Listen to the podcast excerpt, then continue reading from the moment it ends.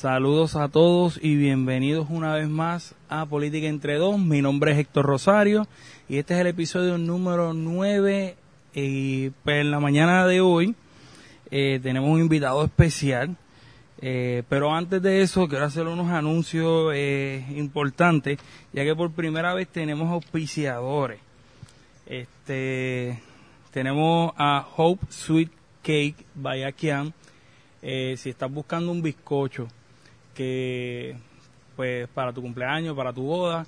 Ella hace unos bizcochos súper deliciosos y puedes conseguirla en el 787-484-0043. También se nos une Marushka Nails. Ella hace trabajos eh, de uña en acrílico, esmaltado y semipermanente. La puedes buscar a través de Facebook o en su cuenta de Instagram. También eh, mi novela, Más allá del mar, está disponible en dos tipos de forma. Eh, puedes contactarme a través de Facebook, eh, la página oficial Más allá del mar, y eh, escribirme si eres del área de Fajardo hasta San Juan. y nosotros coordinamos para poder entonces hacerle llegar la novela. Va a estar autografiada y dedicada. En el caso que vivas fuera de esa zona, tiene la posibilidad de conseguirlo a través de Amazon. Entra a Amazon, busca más allá del mar, eh, el logo va a aparecer en pantalla eh, y ustedes van a poder eh, obtener esa copia. El invitado de hoy es el primer invitado que tengo como aspirante a senador por acumulación. Este y es nada más y nada menos que Peter Nora. Peter, ¿cómo estás? Muy buenos días, Héctor. Eh, para mí es un placer este, estar contigo en la mañana de hoy. Eh, y nada, pues vamos a, estar este, disponibles para todas las interrogantes que muy bien tenga hacernos. Claro que sí. Un saludo a la audiencia, eh, igual para que podamos dar a conocer lo que son nuestras propuestas, nuestras ideas y cuáles son nuestras intenciones en esto de incursionar en en el, en, el, cargo de la aspiración al Senado por acumulación? Yo siempre empiezo con esta pregunta. ¿Qué fue ese clic que hubo en tu vida que tú dijiste, yo quiero lanzarme al ruedo político? Pues mira, eh, esto realmente yo diría que es un, un ejercicio de conciencia personal. Yo desde muy pequeño siempre me han gustado los temas relacionados a los asuntos de actualidad, de política y de gobierno, los asuntos de historia, eh, mucho para entender lo que está pasando en tiempo presente y, si nosotros hacemos ese análisis podemos llegar a entender muchas de las cosas por las cuales eh, vivimos el tiempo presente. Nos ayuda a entender y ante ese escenario eh, nos hemos visualizado siempre en la intención de desarrollar el servicio y poder ayudar. En este caso, la política es un medio eh, muy legítimo en los sistemas de gobierno modernos como nosotros, que tenemos un sistema democrático, eh, y tenemos que nutrirnos de personas que estemos disponibles, que tengamos unos valores y una ética, porque eh, desafortunadamente en la política pues se han desarrollado unas percepciones de que las personas que trabajan la política van con unos intereses contrarios a la necesidad del pueblo y de la mayoría. Y eh, yo siempre he pensado, y esto pues hasta personas en la literatura lo han tratado, eh, hay un dicho, una frase que se utiliza eh, que dice que para que el mal triunfe, lo único que se necesita es que los buenos no hagamos nada. Eso lo dijo Edmund Burke, que es un escritor de literatura inglesa, y yo entiendo que ese es eh, un referente para aquellas personas que tenemos unas intenciones genuinas, limpias, con intención y con honestidad, en apego a nuestros valores y a nuestros principios, que incursionemos en la política, en el caso nuestro que tenemos un sistema democrático que se denutre de aquellos que voluntariamente queremos hacernos disponibles y poner a disposición de servicio del país nuestras habilidades y nuestros talentos. Y entonces, pues, desde pequeñito, yo en mi, eh, yo soy producto de la escuela pública, desde kinder.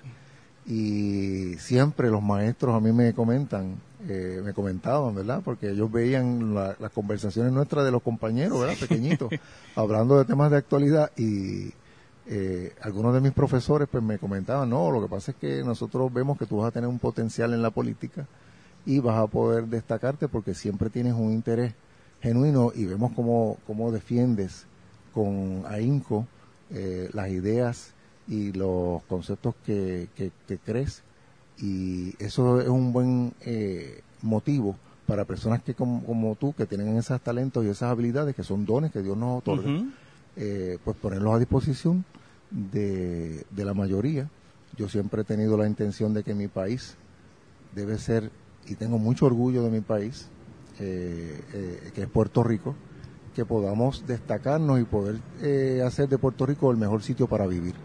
Y eso es lo que nos ha movido desde muy temprano en mi, en mi vida a, trabajar este asunto de la política.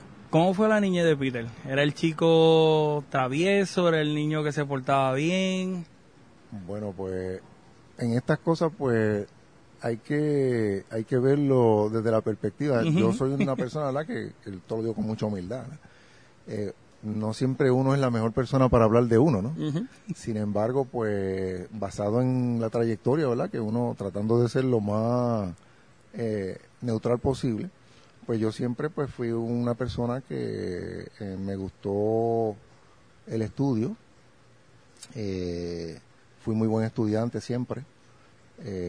desde, desde la edad de la escuela elemental pues igual este tuvimos este esa esa vertiente.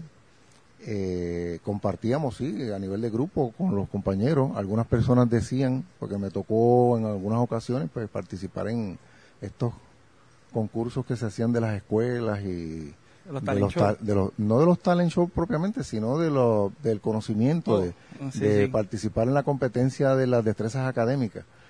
Eh, yo pues representé eh, en, algunos de los programas en mi, mi escuela, tanto cuando estuve en escuela elemental, en la Carmen Gómez Terejara, que es en Santa Rosa, en Bayamón, que fue donde yo desde kinder estuve estudiando, luego yo soy estudiante palesiano de la Luis Pales Mato, o sea, estudié en la escuela intermedia y superior, eh, pues siempre me tocó, ¿verdad?, trabajar este en esta cosa de ser estudiante orientador y de poder este complementar eh, a manera de tutorías con mis compañeros, ayudarlos, los que tienen más rezago académico.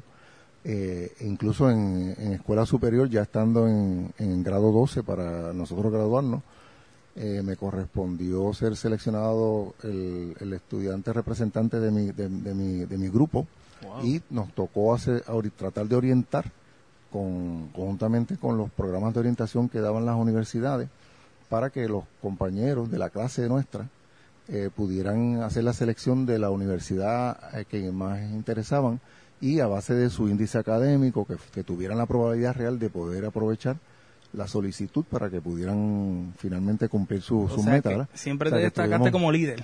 estuvimos como líder. Yo fui pues, delegado de mi clase en las clases graduandas en, en 1980, que es cuando nos graduamos. Eh, y ciertamente, pues desde pequeñito, pues tuvimos siempre eh, pues las distinciones académicas que nos, nos, nos, otorgaron. Yo fui, siempre me gradué con honores de los distintos niveles que íbamos allí. En mi clase pues tuve la oportunidad de ganar este, las distinciones de medalla, incluso de historia, que yo gané en la, clase mía de cuarto año de escuela superior. Y pues toda esa trayectoria, ¿verdad? Nos permitió este, seguir adelante, ¿verdad? Para, para entonces ya incursionar en, en la educación superior en Puerto Rico, que pues tuvimos el privilegio de eh, ser admitidos a la Universidad de Puerto Rico en el recinto de Río Piedra y allí pues eh, escoger la, la, formación académica que logramos tener. Cuando entra a la UPR en Río Piedra, eh, comenzó a estudiar, un, hizo un bachillerato en administración de empresas, la terminó en el 84, con una doble concentración en mercadeo y recursos humanos. Eso es así. En ese año, a lo mejor usted lo recordará mucho más fresco, este pasó un evento de una huelga. ¿Usted la recuerda bastante bien? Sí, sí, de hecho esa, esa huelga fue una huelga eh, que tuvo mucho impacto eh, en, en verdad en los estudiantes que estaban eh, estudiando en el recinto, porque hubo como una inflexibilidad de parte de lo que era el gobierno en aquel entonces y no es un tema que aunque parezca algún algo distante en el tiempo, pero la realidad es que es contemporáneo. Claro. Y tiene vigencia, el motivo de aquella huelga justamente eh, tiene que ver con lo que al día presente están viviendo los estudiantes del sistema público de enseñanza superior de la Universidad de Puerto Rico, que era eh, la revisión de los costos de la matrícula y de eh, hacer una imposición unilateral sin tomar en consideración una transición, eh, como decir, de forma forzada, eh, y que entonces pues provocó en aquel entonces que todos los organismos universitarios, mayoritariamente, porque esto fue con asambleas y todo, esto no era una cosa de que eran dos o tres, como dicen por ahí algunas personas que utilizan el término pelú.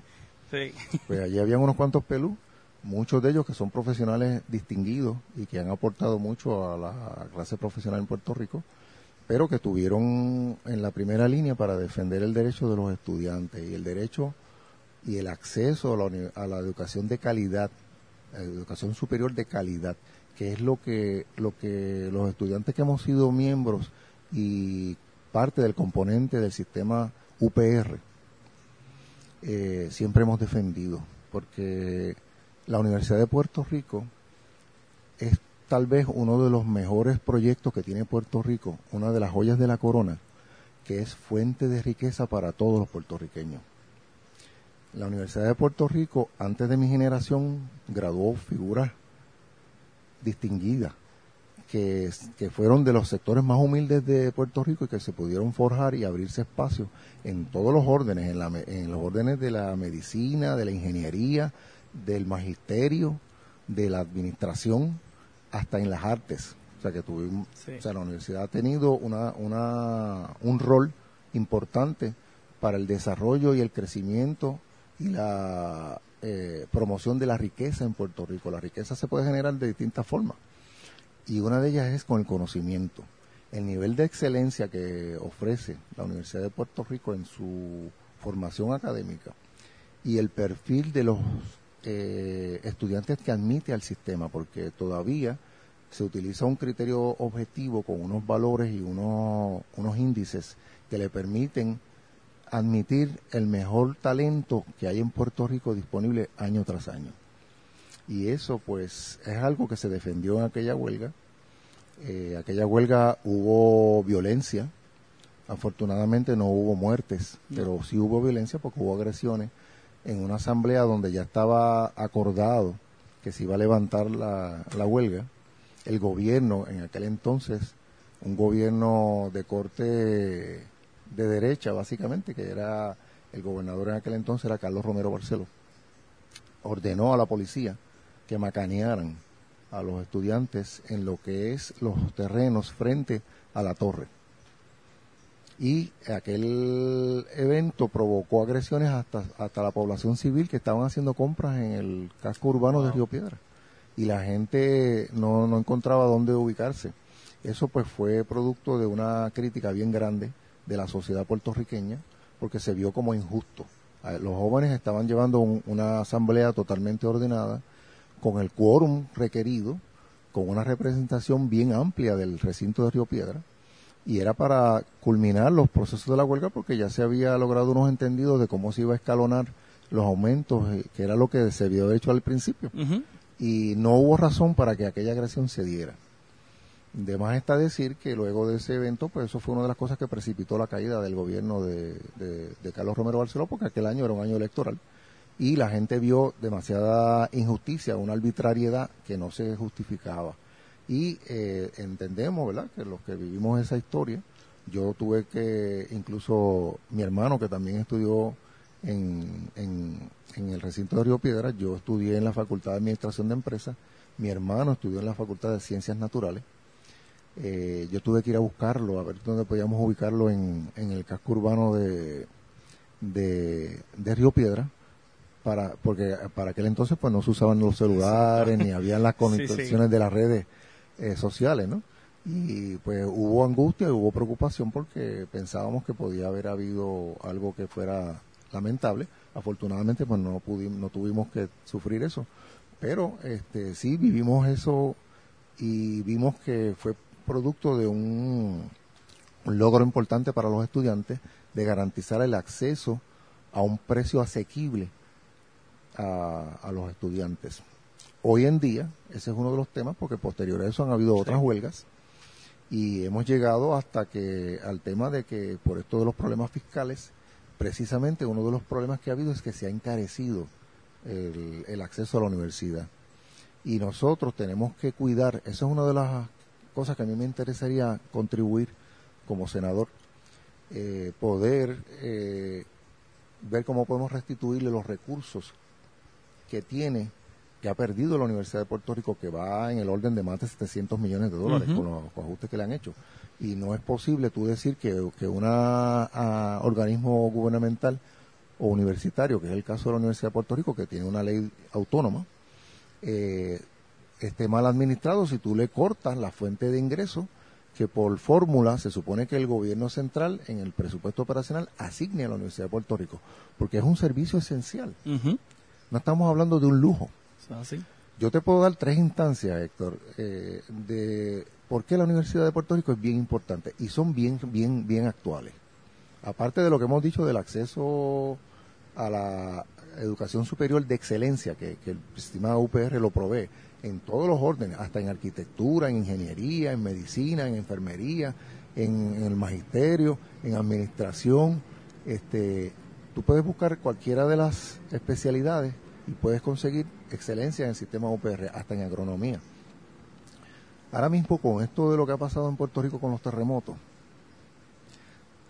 la red sísmica de Puerto Rico que ha sido la que ha dado el norte para que la gente vea qué es lo que ha pasado y cuál, ha sido la frecuencia y la severidad de los, de los terremotos y los temblores sísmicos que han habido en Puerto Rico. Eso es parte del sistema UPR. No ha sido el Servicio de Ciencias Geológicas de Estados Unidos ni nada de esta cosa. Ha sido de aquí. UPR, con la carestía de los recursos que hay. Tú tienes lo que es una cifra récord de patentes de propiedad intelectual que se han logrado en avances de la ciencia. Está el Centro de Ciencias Moleculares que está en el área de Cupey, cerca de otro sistema universitario que hay en Puerto Rico, que es privado, que es la meca del desarrollo de la propiedad intelectual en el mundo. Eh, porque tiene un nivel de especialización y se han logrado 26 patentes de propiedad intelectual que aparte de generarle posible ingreso a la Universidad de Puerto Rico, le van a poder brindar ingreso también al, gobierno en general y beneficio en las áreas de la salud, porque estamos hablando de investigación científica avanzada y especializada molecular para combatir el cáncer y unas enfermedades catastróficas. Que nos puede afectar a cualquiera. Que nos puede afectar a, y, y, que es orgullo de Puerto Rico, fuente de riqueza de nuevo, que es lo que yo dije al principio. Y tú tienes el, ejemplo que está, está eh, palpable en la región eh, noroeste de Puerto Rico, específicamente en Aguadilla, que es el hub de Lufthansa, que decidió, Lufthansa es una línea aérea de prestigio internacional que decidió ubicar en el hemisferio americano sus operaciones para el mantenimiento de la industria aeronáutica, de mantenimiento, porque los aviones requieren unos protocolos de seguridad y hay que tener una confiabilidad en el mantenimiento que se le den a todas esas aeronaves. Y el hemisferio americano, Lufthansa escogió Puerto Rico. Y escogió Puerto Rico, ¿tú sabes por qué escogió Puerto Rico? Uno de los, de los factores determinantes fue el acceso a una universidad de excelencia, que era que iba a proveer el talento humano, el recurso humano, para, para la mano diestra, para hacer las operaciones de su hub con nivel de excelencia. Y es el recinto universitario de Mayagüez, de la Universidad de Puerto Rico. Tres, tres instancias donde tú ves ¿Cuál es la aportación grandísima de la Universidad de Puerto Rico y que es fuente de riqueza y que le da servicio directo a la gente? No como ha, habido lo que hemos visto en el gobierno, que cada vez los administradores son totalmente negligentes. Hay una ineptitud que es la orden del día. No se pueden no se pueden poner de acuerdo ni para enviar un correo electrónico, ni para hacer una transferencia electrónica. El otro día había un magado de fraude de varios millones ah, de dólares, que entonces después tú ves ese nivel de negligencia, hay total impunidad, se dilapidan los fondos públicos, el erario público, y entonces vienen a tomar decisiones en menoscabo del derecho de los ciudadanos de a pie, contra los empleados públicos, contra los trabajadores, contra los estudiantes universitarios, contra los pensionados y a quitarle recursos a, instituciones que, están probadas, con estos ejemplos que yo te acabo de dar, de que dan servicio directo a la gente y que, se, y que el dinero está bien invertido. Entonces se ha querido desposeer a esas instituciones para ponerlas en riesgo, para que se malutilicen esos dineros en desempeño que no tienen ningún fin público y que lo que hacen es privarle de derechos y servicios a la ciudadanía.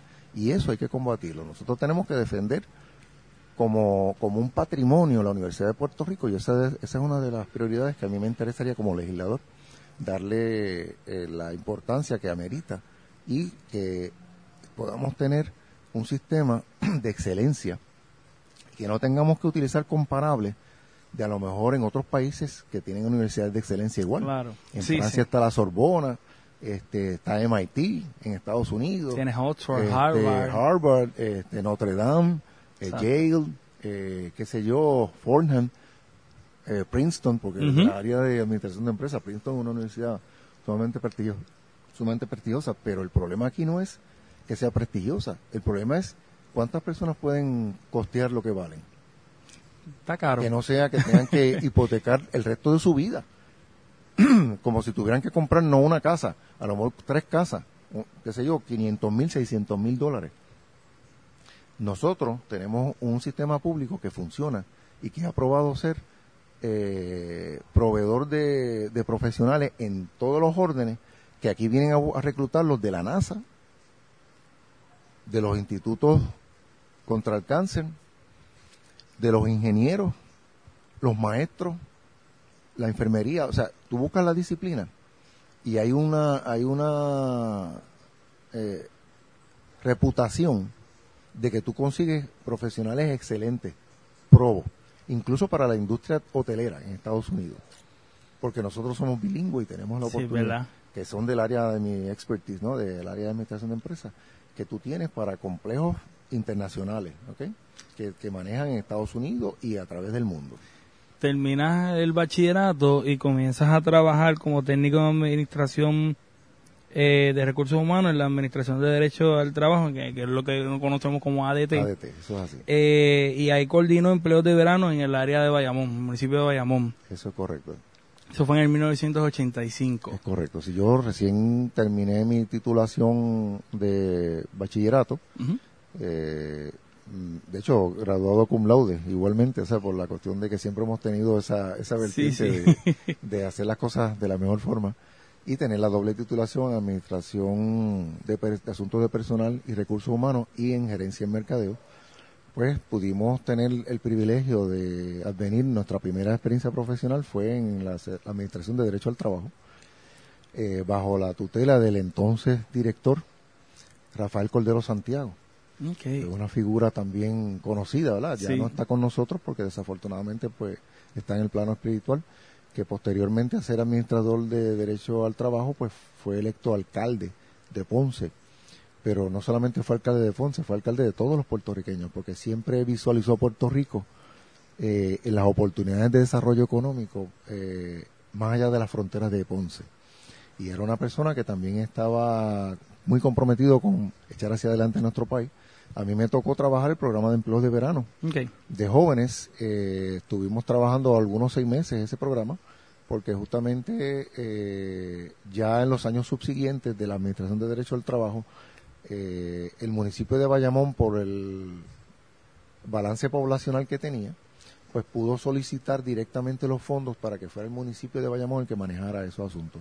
Cuando yo trabajé en ADT, pues era desde el nivel central y como técnico de recursos humanos, pues nos tocó atender ese programa en 1985 eh, y pues nos ocupamos de darle la mayor oportunidad a todos los jóvenes eh, para que tuvieran su primera em, oportunidad de empleo eh, durante las vacaciones de verano, que es donde casi siempre se le ofrecía esa oportunidad a los jóvenes. Y tuvimos que manejar todo el diseño de las propuestas, todo este tipo de cosas. Teníamos que ir a los distintos lugares porque había que tomar en consideración los aspectos de residencia para que también fuera que los estudiantes tuvieran oportunidad de, beneficiarse, pero que no les resultara en un eh, costo económico que, vamos a suponer, distante de su zona geográfica de residencia, para que pudieran realmente aprovechar las horas contacto que iban a trabajar este, eh, bajo las propuestas de, de, de, oportunidades de empleo de verano. Yo nunca logré accesar a eso, ese tipo de empleo, eh, pero sí, estuvimos, estuvimos trabajando con, otras cositas. Sí, sí. En el 1992 hiciste una maestría en administración de empresas eh, con una subespecialidad en economía y administración. Cuando yo veo eh, los estudios que has tenido, te has enfocado bastante en, la, en el área de administración.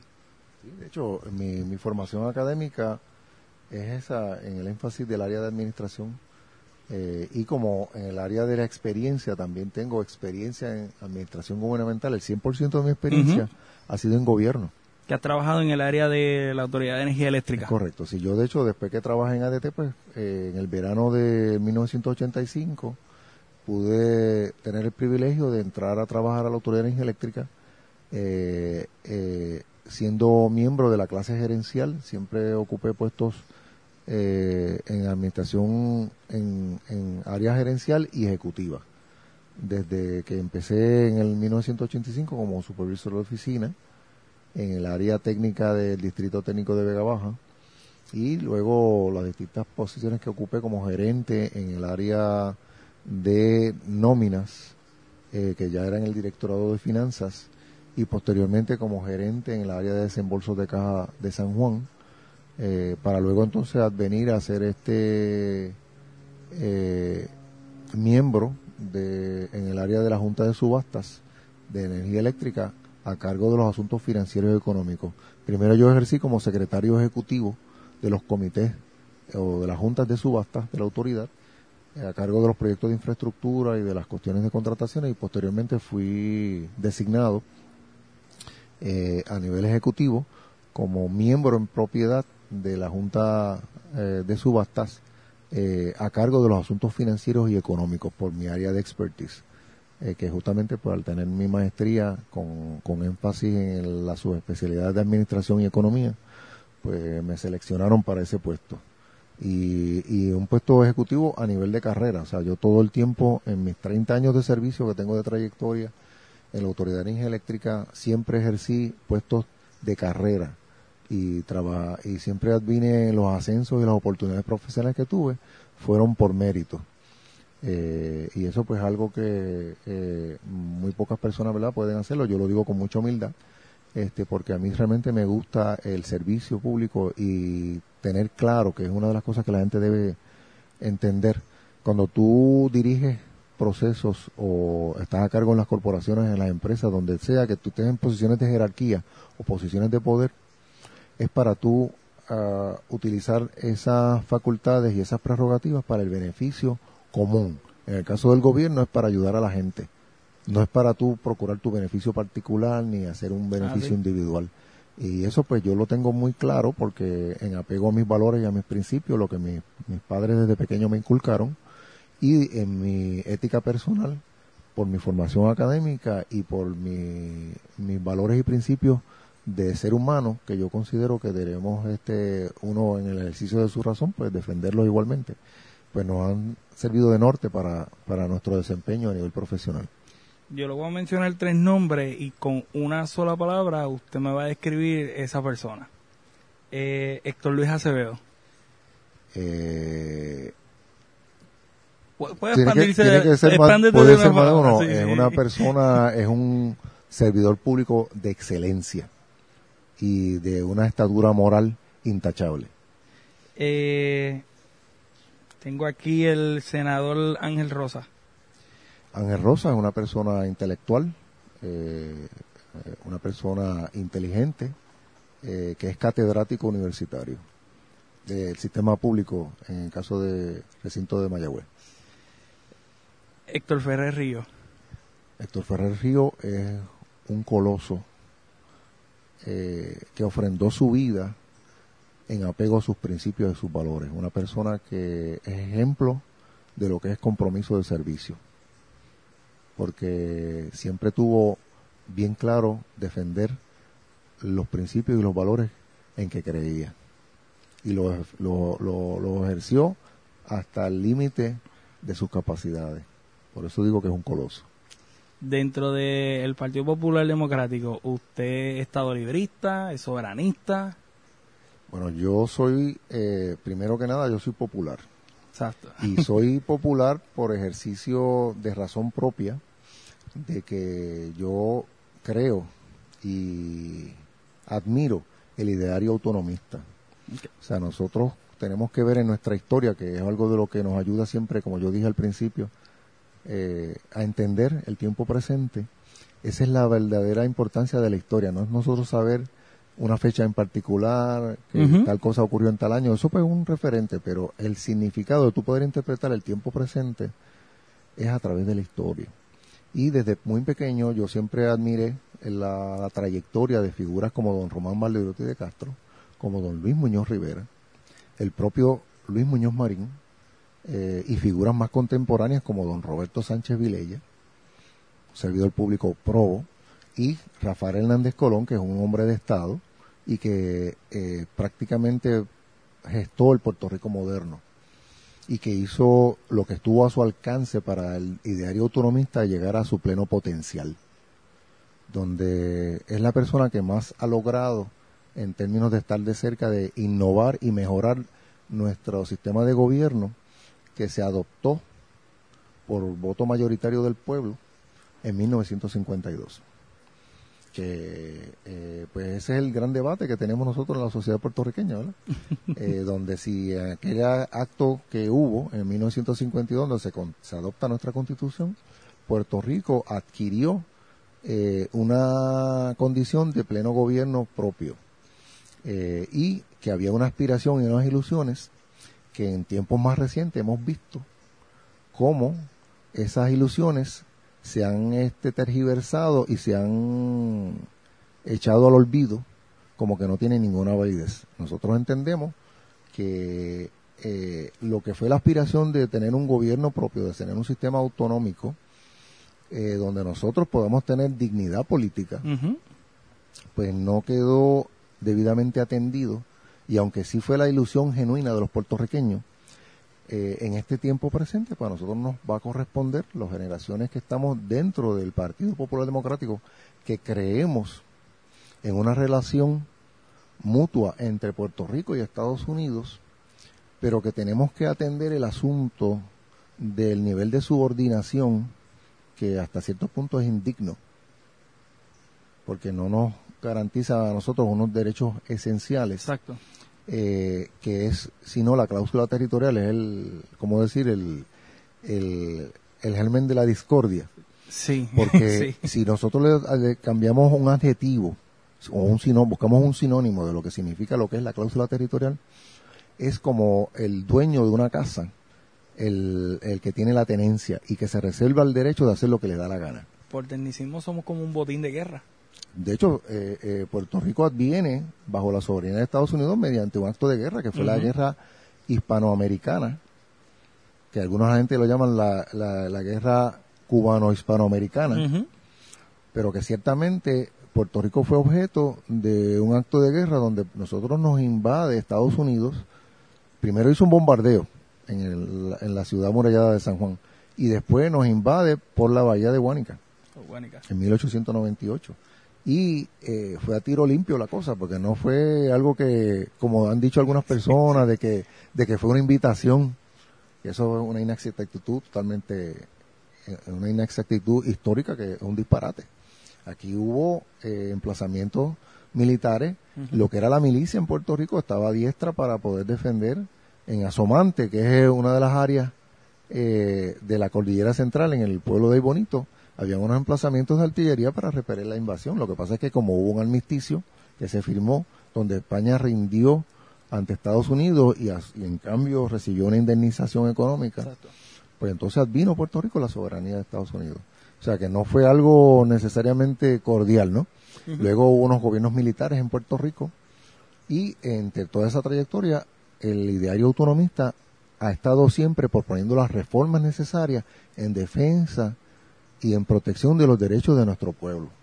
Y por eso es que tenemos que valorar esto que yo te digo de la cronología del autonomismo y de, la, de los logros que han sido los logros de los puertorriqueños, han sido logros autonomistas a través de la historia. Estaba leyendo las propuestas que usted tiene eh, una vez usted gane las elecciones, si así Dios lo permite y el, con el favor del pueblo. Dicho de paso, eh, nosotros antes de llegar al evento de las elecciones, las elecciones son el 3 de noviembre, El 3 de noviembre. de este año, en el 2020, pero hay una parada mm, importante que es la que nos va a dar el derecho a figurar como aspirante formal en representación del Partido Popular, que son las primarias del 7 de junio, que van a ser en este verano, para lo cual eh, nosotros pues hemos estado llevando un mensaje a, a lo largo y ancho de Puerto Rico y estamos muy confiados de ser electos porque en esa primaria habemos 12 aspirantes al Senado por acumulación.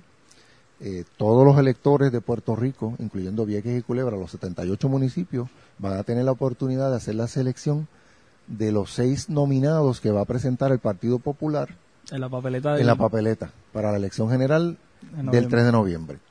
Y yo tengo que ser una de esas personas. Y no porque yo quiera imponerme, sino porque eh, entiendo que el Partido Popular, que es el partido que se fundó para la defensa de la justicia social y de los derechos del pueblo, en esa elección es la oportunidad que tienen los populares y todos los puertorriqueños que quieran mejorar a Puerto Rico de escoger a aquellos candidatos que estamos en el lado de la justicia social y que tenemos un compromiso y tenemos vocación de servicio público. En mi caso, yo lo digo con mucha humildad, el 100% de mi experiencia es en gobierno Ujú. y yo puedo hablar sobre qué derechos podemos y cuáles están en riesgo para proteger el derecho de los servidores públicos. Gobierno en el área administrativa. Claro. Hablamos más temprano con el asunto de por qué hay que defender la Universidad de Puerto Rico, que es, un, es un activo, patrimonio de los puertorriqueños y es un servicio esencial.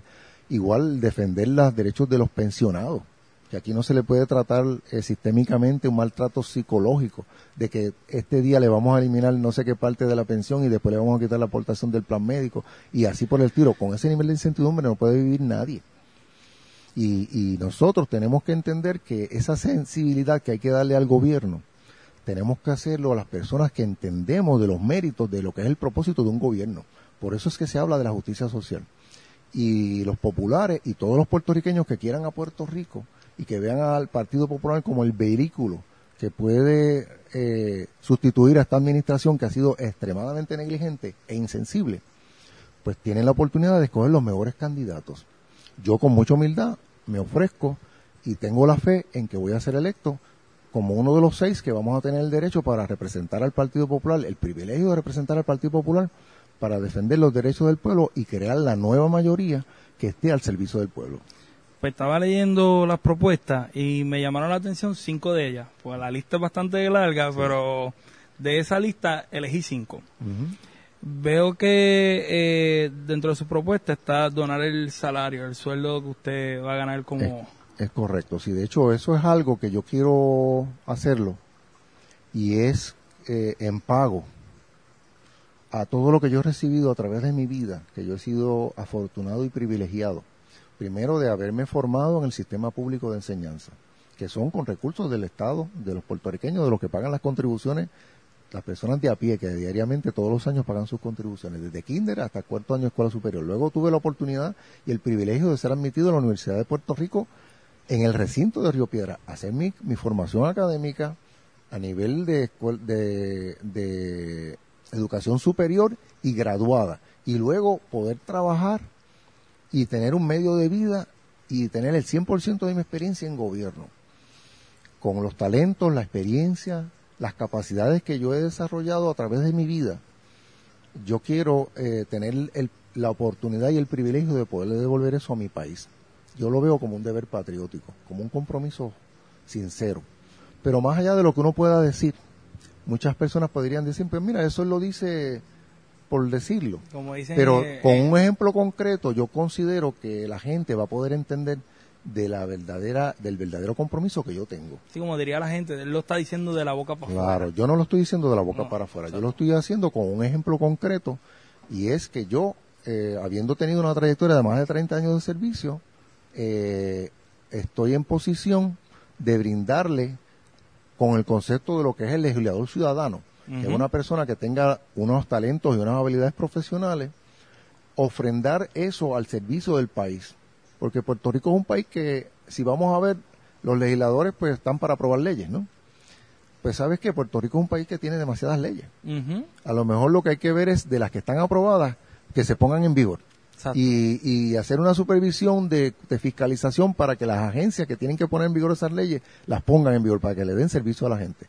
Y si hay que aprobar la- las enmiendas que haya que hacer, de lo que esté mal, pues se corrige. Y eso es lo que vemos para aprobar. Pero no hay que estar con una, una pasión desmedida. Sin embargo, esa aportación y ese peritaje, ponerlo a disposición y al servicio del pueblo ad honorem, en el concepto de legislador ciudadano, es lo que yo considero que puedo ejemplificar, porque además aquí al pueblo se le pide sacrificio y se le pide esfuerzo y se dice que se le va a reducir la jornada a los empleados públicos y se le dice a los empleados de a pie en la industria privada que lo único que se le puede pagar a 7.25 y que breguen con eso y a los pensionados que le van a cortar las pensiones Exacto. un 20, un 30%.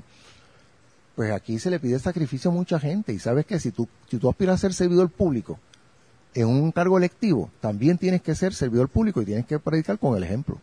Y tener eh, eh, la oportunidad no solamente de no devengar salario. Yo en mi caso pues tengo eh, la suerte de que yo recibo un beneficio de- por ser retirado del gobierno, por tener una trayectoria de 30 años, que ciertamente no es un no es una pensión mala, pero tampoco es, es equivalente a lo que es el, el- el salario de un senador. Exacto. Yo estaría perdiendo el ingreso porque el salario de senador es más alto. Sí. Sin embargo, yo quiero que eso esté claro y que ese es un compromiso firme que yo tengo para que la gente vea que yo sí estoy hablando con compromiso y con ejemplos concretos, para que la gente sepa que estamos hablando eh, no por hablar, sino para probarle a la gente con nuestras acciones que tenemos un compromiso firme. Y eso va atado a que no solamente el salario, porque yo quiero que, y esto pues sería bueno explicárselo a la gente, mucha gente no sabe que los senadores también y los legisladores devengan una dieta cuando están Así en las sesiones, cuando ven las vistas públicas, todo este proceso legislativo, las investigaciones que se hacen, este, las sesiones ejecutivas, pues yo solamente no voy a rendir mi salario. Yo puedo vivir con el ingreso que yo recibo y yo creo que puedo darle el ejemplo al pueblo de servicio y de compromiso, pero lo que corresponda a las dietas, el 100% que yo pueda percibir, los voy a poner a disposición creando un fondo de ayuda al ciudadano. Porque nosotros hemos visto con la severidad que la naturaleza nos ha tratado en los últimos años a Puerto Rico, que hemos tenido las catástrofes de los huracanes, de Irma y María, y lo más reciente que ha sido los, sistemas eh, temblores y terremotos, porque el, el grado del que provocó los daños en el suroeste de Puerto Rico desveló una necesidad humana tan grande. Y hemos visto con la insensibilidad que el gobierno maneja y, res- y los niveles de respuesta, que ya hemos visto lo- eh, los abandonos de los suministros y una serie de cosas que, que- que nadie puede entender, pues nosotros tenemos que tener la receptividad de que aquellos ciudadanos que vayan a mi oficina puedan tener un aliciente en la medida en que esté a nuestro alcance. Nosotros vamos a poner el 100% de esas dietas en ese fondo de ayuda al ciudadano para las necesidades que puedan tener individualmente, porque familias que pueden tener una situación como tan sencillo como que un familiar eh, tenga un accidente y requiera un tipo de equipo ambulatorio o alguna modificación para poder acceder a su hogar, pues que nosotros podamos de alguna forma corresponder y complementar lo que hacen los alcaldes y lo que le corresponde al gobierno central. Pero el 100% yo creo que es el compromiso que yo puedo devolverle a mi país por todo lo que yo he recibido, he sido afortunado y bendecido. Y le doy gracias a Dios y creo que con mi ejemplo, si yo puedo motivar eh, ese, puedo ser incentivo para motivar personas que igual puedan estar dispuestos a hacer esa trayectoria, pues sabes que la Puerto Rico y la democracia se fortalecen. Yo le voy a mencionar las otras y de manera breve me, me das una, un, un resumen. Sí, Eh, vi que tiene eh, un proyecto para evitar la fuga masiva de estudiantes, sí. sí. este, que es dándole una licencia provisional Eh, por los, para que pues puedan eh, trabajar y pues el requisito va a ser que den sus servicios en el país por dos años. Eso es así. O sea, lo que estamos tratando de buscar en este caso es que conjuntamente con lo que hablamos ahorita de darle acceso a la universidad para que la gente se pueda preparar y ser lo más competitivos en el mercado laboral, ese es, una, ese es complemento de esto que estamos hablando. Claro. Eh, en Puerto Rico hay una necesidad de personal en unas áreas muy sensitivas, que incluye hasta el magisterio. Nosotros hemos visto que hay maestros especializados en, en inglés, en matemáticas, en ciencia, eh, y eh, esa profesión, para coger un ejemplo, requiere una licenciatura. Y eh, nosotros también tenemos que considerar lo que los estudiantes invierten en prepararse académicamente, que es un costo. Claro. La propuesta que nosotros estamos trayendo incluye ver cómo nosotros podemos este, retener. retener la fuga de talento. Ningún país se puede nutrir dejando ir, fuera del, del, país, en la diáspora, sus talentos profesionales que se gradúan de las universidades y que en vez de prestar servicio en el país donde se educaron, que lo hagan fuera. Y eso a nosotros eh, es una fuga de capital extraordinario, porque el tú fomentar la educación es fuente de riqueza, como dijimos en el caso de la Universidad de Puerto Rico. Y lo que nosotros queremos es que los jóvenes y los universitarios que están forjándose hoy, que van subiendo, puedan desarrollar su plenitud, a plenitud su potencial y sus aspiraciones en el país de origen, con su idioma materno y con dignidad, porque nosotros tenemos que procurar empleos bien remunerados y, que sean estable y con dignidad que la persona tenga para desarrollar su potencial. Si la persona tiene una deuda con, eh, por el hecho de lo que tuvo que incurrir en sus préstamos, que eso es uno de los, de los asuntos más importantes que ahora mismo los jóvenes tienen. Yo actualmente tengo préstamos estudiantiles. Y, y, nosotros, si podemos hacer un pareo en la necesidad de la prestación de un servicio esencial, como son en el caso de la educación, pero que lo podemos extrapolar a otras, a otras, a otras profesiones, está la enfermería, están los terapistas, están hasta los técnicos, plomeros, los albañiles, hay un montón. Doctores que tenemos una fuga doctores masiva de y, doctores. Y doctores y especialistas. No solamente porque está el generalista y está el especialista. Pues si nosotros primero podemos lograr que la persona se comprometa a dar un mínimo de años de servicio a Puerto Rico, que puedan ser, en el caso del, para el saldo del, de las deudas estudiantiles, de cuatro años de servicio mínimo al país, y en el caso de la licenciatura provisional, que es que la persona se pueda capacitar y ejercer la profesión para, para que cuando esté en posición de tomar la licenciatura acreditada, pueda incluso tener más probabilidades de obtener eso, pues también nosotros darle un incentivo. En el interín nosotros tenemos una persona que va a desarrollar una experiencia, le va a dar un servicio esencial al país, Puerto Rico va a tener un beneficio y de ese total de que estén cuando culmine su servicio, vamos a poder encontrar gente que incluso van a tener eh, la experiencia necesaria para participar en el mercado laboral de Puerto Rico y aportar aquí en Puerto Rico sus mejores conocimientos y su mejor etapa productiva. Tengo aquí en las clases de empresarismo a nivel primario. O sea, como te has destacado en el área de administración, sí. yo entiendo que debe haber clases para... para... Es correcto. La mejor, la idea detrás de esto es que, que las personas aprendan a ser su propio jefe y que puedan eh, no, y, que, y que entiendan que eso no es tan complicado como una persona que va a presidir una multinacional. Porque bastaría con hacer un pequeño o mediano comercio y poder identificar qué herramientas se necesitan. Nosotros eh, eh, debemos promover esas habilidades y esos talentos. Porque una cosa es que tú seas estudiante de una facultad de administración de empresas y otra cosa es que tengas destrezas de empresarismo que van más allá de la destreza meramente académica. Entonces que nosotros lo fomentemos desde los grados primarios, que eso incluye, igual aplica en la educación superior. O sea, en la Universidad de Puerto Rico y en todas las universidades privadas, que, hay unas que tienen unos currículos de, mucha vanguardia, debe insertarse los eh, cursos de, como requisito medular para las personas conseguir las titulaciones, que incluya cursos en formación de empresarismo, porque eso nos va a dar a nosotros la creación de nosotros podernos insertar en las tendencias más modernas del empleo laboral y poder tener condiciones dignas de ingreso, que la persona no tenga que aspirar a, como se le ha dicho de forma que yo veo hasta que es a tu menosprecio, que alguien diga que con 7.25 puede vivir y sacar adelante una familia. Eso realmente es una humillación. Sin embargo, si la persona tiene los talentos y las habilidades de, de desarrollar el empresarismo, más allá de la formación académica que decida optar, pues también va a poder tener muchas más oportunidades y eso va unido a combatir la fuga de talentos que, que va en la misma propuesta de lo del asunto del saldo de las deudas de los estudios académicos, de la licenciatura Así que todo provisional, está conectado. del acceso a la universidad para que, porque tenemos que hacer un conjunto de cosas. Incluso tenemos que ir a fortalecer los programas académicos en los niveles de, de educación secundaria vocacionales.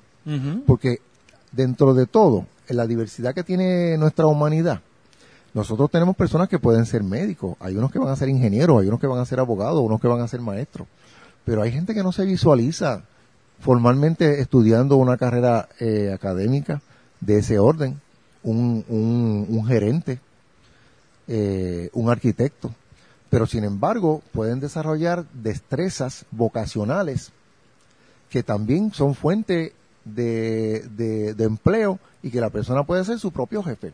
Un ebanista bien acreditado, primero que tiene la formación académica vocacional y segundo, va a hacer algo que le gusta.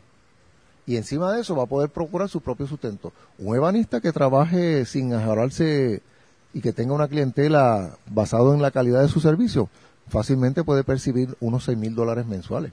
Y yo te digo a ti que eso es un buen salario. Claro. Entonces, si la persona tiene su formación vocacional, también se puede acreditar en una licenciatura y eso le da oportunidad de ser autoempresario, porque al tú presentar una credencial, da certeza de que tú estás, este, eres competente para desarrollar esas funciones y te permite en las personas que están empezando a salir adelante, si tú tienes que ir hasta un banco para gestionar financiamiento de tu negocio y, y tú le das una formalidad y le das oportunidad a los jóvenes para poder salir adelante. De eso se trata, de nosotros retener el mejor talento en Puerto Rico con una serie de, propuestas y de medidas que las personas se puedan visualizar, identificarse como que Puerto Rico, un mejor Puerto Rico sí es posible. Y que las metas de nosotros no tienen que ser que nosotros cuando nos graduemos o, no- o consigamos alguna titulación tengamos que irnos de Puerto Rico. Esa no puede ser la meta. Tiene que ser para nosotros desarrollar nuestro, nuestro potencial a plenitud, formar, formar nuestra familia y compartir en nuestra cultura, en nuestro país de origen. Eso es una de las finalidades que tiene que ser prioridad de cualquier gobierno. Y nuestro gobierno, el que yo propongo, lo que yo estoy fomentando, es en esa nueva mayoría, desde el día uno, empezar a ejecutar todas estas medidas para el beneficio de la ciudadanía. La cuarta propuesta que tengo aquí es que estás a favor de la auditoría de la deuda. Eh, estás a favor, no importando que eso afecte a los mismos de tu partido o a los el partido contrario. Bueno, mira, eh, esto es algo que eh, debe ser un proyecto de país. O sea, nosotros, si tú vas a un banco y tú vas a gestionar un préstamo o vas a comprar una casa, tú tienes que saber cuáles son los términos de la deuda que tú estás contrayendo y saber cuánto vas a pagar, qué cantidad, si lo puedes pagar y por qué tiempo. Pues esa analogía que yo te estoy diciendo, tú no puedes ir a, tú no vas a tomar un préstamo que a ti te digan que tú vas a pagar en una mensualidad por cuatro años, que vayas a pagar un préstamo, lo tomas, no sé, un préstamo de 20 mil dólares, que tengas que pagar este 300 dólares mensuales, y al cabo de esos cuatro años ya tú cubriste esa deuda. Y tú sabes los términos. Pero en el caso de Puerto Rico, primero, aquí se le está poniendo una obligación a una gente que son los que están subiendo ahora, que no tuvieron que ver con eso. Exacto. ¿Cómo tú me vas a decir que esos van a ser los responsables de pagar algo que, que hay una deuda razonable, bien seria? Hay una, hay una desconfianza del país en general, en la sociedad. Muchas personas profesionales han dicho de que esa deuda puede ser hasta ilegal, se utilizan esos términos. Y, y, y en el interín hubo personas que a lo mejor tenían un rol de lo que llaman la calificación para emitir la deuda, a sabiendas de que habían unas condiciones de flujo de fondos que no había fuentes de repago. Y aquí uno de los problemas principales, y yo creo que eso ha estado siempre de fondo en las últimas dos elecciones que nosotros hemos tenido, porque le aplica tanto a la administración del gobernador Alejandro García Padilla como al gobernador que tuvo que renunciar en el verano pasado, este, donde la gente no quiere que haya impunidad en las cosas. Porque si hay gente que se benefició y se lucró a sabiendas de que iba a crear un problema económico y en su defecto lo que es la quiebra que tiene Puerto Rico al día de hoy, pues esas personas eh, deben este, asumir la cuota de responsabilidad que les corresponda. Y eso no depende de que la persona sea de un color o de otro. Este, nosotros debemos tener en nuestra sociedad, para que la democracia se fortalezca, tenemos que tener transparencia. Y tenemos que tener que las cosas estén sobre la mesa. Yo creo que el ciudadano de a pie estaría dispuesto a entrar en un acuerdo para el servicio de la deuda, porque no es que no la paguemos, pero que paguemos la proporción de la, la que sea justa y que corresponda, porque incluso Estados Unidos, que está de fondo en todo esto y a lo mejor se ha querido desvincular, eh, tiene que ver con la decisión de la, de, la determinación de que se hizo para, para que en los mercados en Estados Unidos se colocaran unas obligaciones que, que, claramente había dudas sobre si se iban a poder o no pagar. Así que hasta Estados Unidos tiene que ver con esto. Pues mira, no necesariamente el móvil tiene que ser para asignar culpas. Ese debe ser uno, uno de, los, de los efectos residuales. Lo principal es establecer cuál es la deuda real y cuál es la que Puerto Rico de verdad está obligado a asumir. Y entonces establecer en unos términos que Puerto Rico las pueda pagar porque adicional a que eso se haga, Puerto Rico tiene que cumplir y la finalidad de un gobierno es para darle servicio a la gente, no es para pagar deuda. Nosotros en nuestra cláusula constitucional tenemos una garantía que dice que, está asegurada esa deuda. Exacto. Y la deuda que estamos hablando no es parte de esa deuda constitucional, estamos hablando de una deuda que se llama extraconstitucional, que se trae, se trae por los pelos en unas órdenes y unas determinaciones administrativas que se hicieron para darle la vuelta al tope máximo de la deuda constitucional. Y por eso es que estamos en el balance que estamos. ¿eh? Entonces hay que ver cuál de esa deuda es exigible y si la persona que adquiere la deuda, también esto es algo técnico, ¿verdad? Eh, está especulando. Y a lo mejor lo que quería era, con una inversión mínima, sacar un rendimiento 20 veces mayor. Eso, eso es, eso es este, ser lo que llaman los fondos buitres.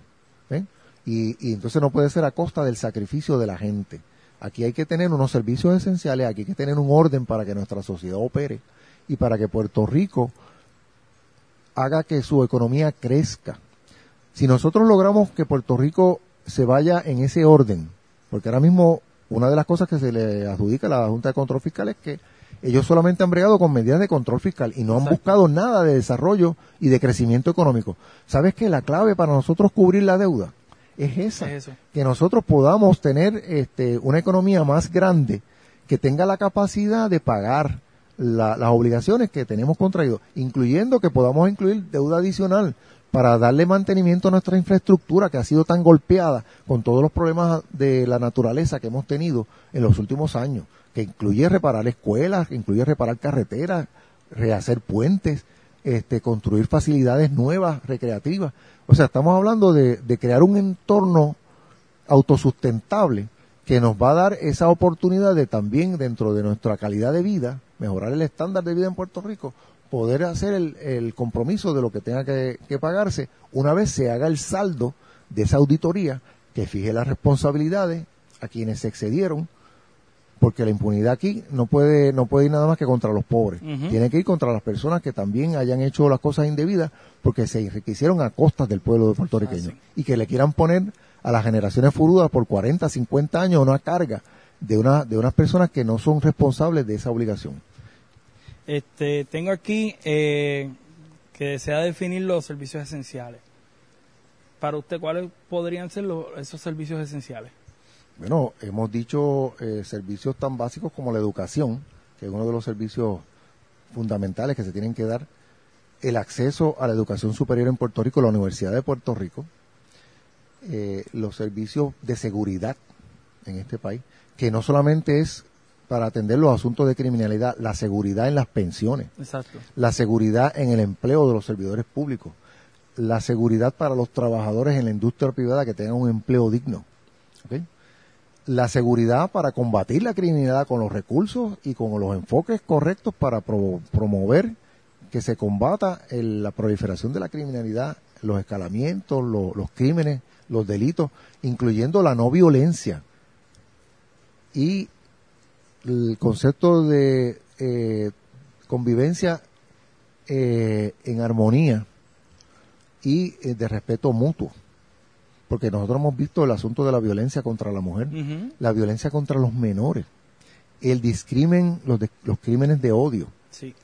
el discrimen por orientación de género. Nosotros tenemos que eh, en los grados primarios fomentar en los currículos que haya un nivel de respeto mutuo y convivencia.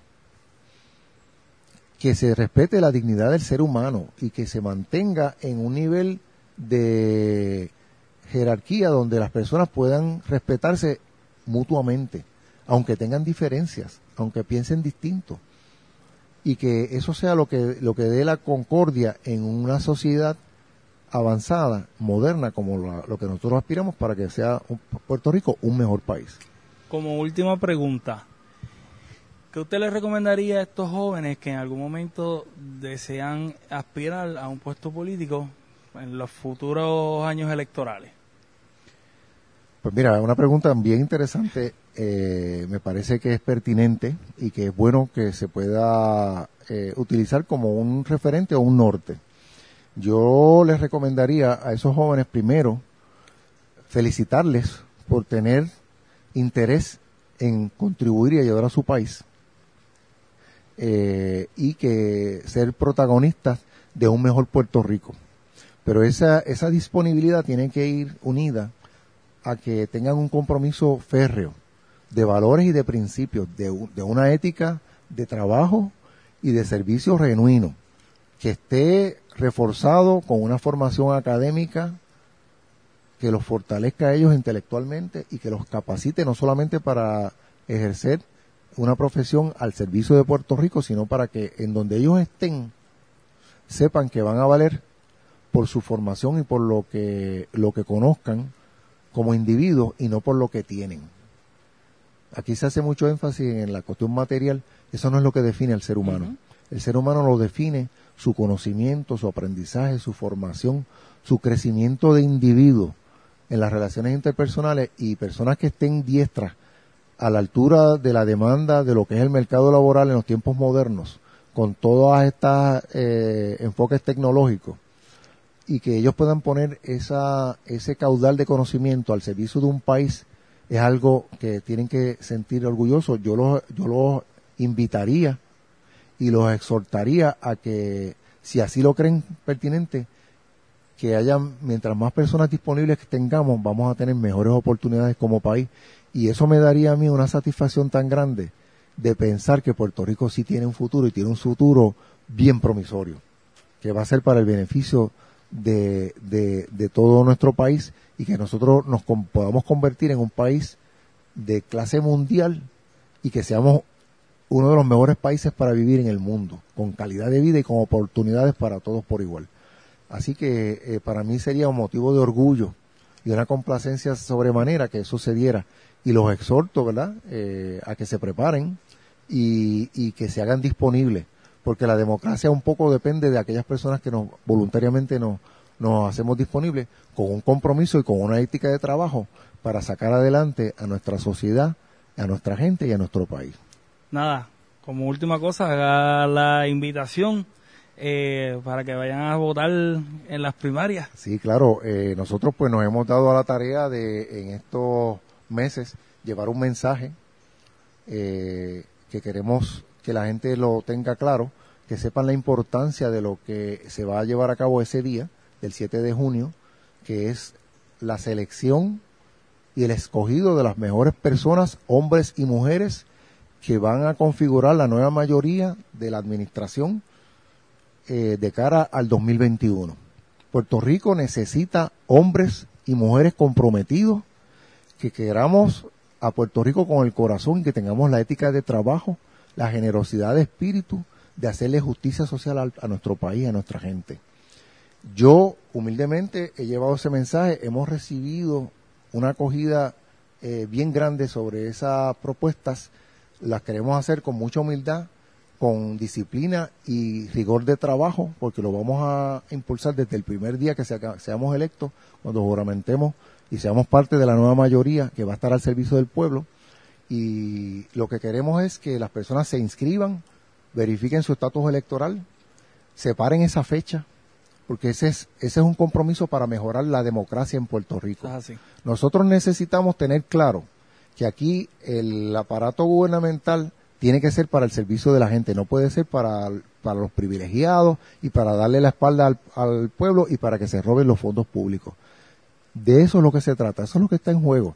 La oportunidad de cada elector combatir estas cosas que estamos viendo es asegurándose de que hayan personas que vayan a la papeleta, que tengan un compromiso y que tengan una integridad y que le puedan dar un servicio de verdad al pueblo. Ese debe ser el norte para mejorar la papeleta y que las personas sepan cuando hagan ese voto el día 3 de noviembre que puedan escoger un gobierno que esté preparado para atender los retos que necesita Puerto Rico. La fecha para escoger eso va a ser el 7 de junio. Yo los exhorto y confío en que voy a ser su próximo senador por acumulación en representación de todos los puertorriqueños y del Partido Popular Democrático. Que Dios los bendiga. Así que amigos populares que eh, deseen, después de haber visto esta entrevista, participar y darle ese voto de confianza a Peter, eh, vaya y participe, vaya y participe. Yo los exhorto a que vayan eh, y analicen también otros candidatos. Eh, porque es una familia, el Partido Popular es una familia Podemos igual que el Partido Nuevo pueden- Progresista, igual ah, que el Partido sí, El. Partido Popular va a nominar seis can- compañeros al Senado por acumulación, seis candidatos a la Cámara por acumulación. Exacto. Así que eh, es una plantilla que hay que escoger. Sí. Eh, así que, que hay que mirar eh, bien esa papeleta, las personas que tienen el compromiso, que estamos en el lado de la justicia social, que estemos y seamos parte de ese grupo, que seamos las mejores personas capacitadas para atender los retos y las necesidades que Puerto Rico quiere. ¿Cómo te podemos conseguir en las redes sociales? Bueno, eh, en mi página de Facebook eh, pueden verificar Peter J. López Norat, eh, igual en Instagram y en Twitter, este, para que entonces pues puedan ver las propuestas que nosotros eh, eh, tenemos y conocer un poco más de, no- de nuestro de nuestro trasfondo y eh, poder mantener la comunicación efectiva. Eh, pues nosotros vamos a través de ese medio que hemos podido llegar a mucha gente, pues estamos también para que puedan atender incluso el dominio que tenemos de gobierno, haciendo gobierno limpio, que es una de las claves que necesitamos, porque queremos tener una interacción de la, incluso propuestas que puedan tener personas. Eh, estamos dispuestos a impulsar todo lo que sea iniciativa del legislador ciudadano para que puedan este incorporar y nosotros poner a disposición los recursos técnicos de nuestra oficina para que ideas que son de beneficio a la comunidad también se puedan atender y lo vamos a hacer a través del dominio de gobierno haciendo gobierno limpio. Nada, Así que estamos en la mejor disposición y agradecemos la oportunidad que nos ha brindado Claro que sí. eh, y nada, exhortar a la ciudadanía que eh, presten atención a este nivel de, de compromiso de mensaje, que es una forma inteligente de poder llevar eh, nuevas ideas y visiones para que puedan hacer una, una selección de, de su confianza el día de la primaria 7 de junio y luego en la, en la elección general del 3 de noviembre. Claro que sí. Después de las primarias tenemos otra cita para sentarnos otra vez. Estamos- Porque nos quedamos con varias cositas y temas Estamos, ahí. estamos en la mejor disposición y, y espero que podamos, desde el Senado, eh, vamos a estar también, mi oficina va a estar disponible para que siempre que así lo estimes pertinente, llevar a cabo todos los mensajes y las ideas que sean de rigor, porque aquí lo importante es el beneficio al pueblo y a la gente. Así que nuestro compromiso es total. Nada, mi gente. No será hasta la próxima. Nos vemos en otro programa de Política entre dos. Bye bye.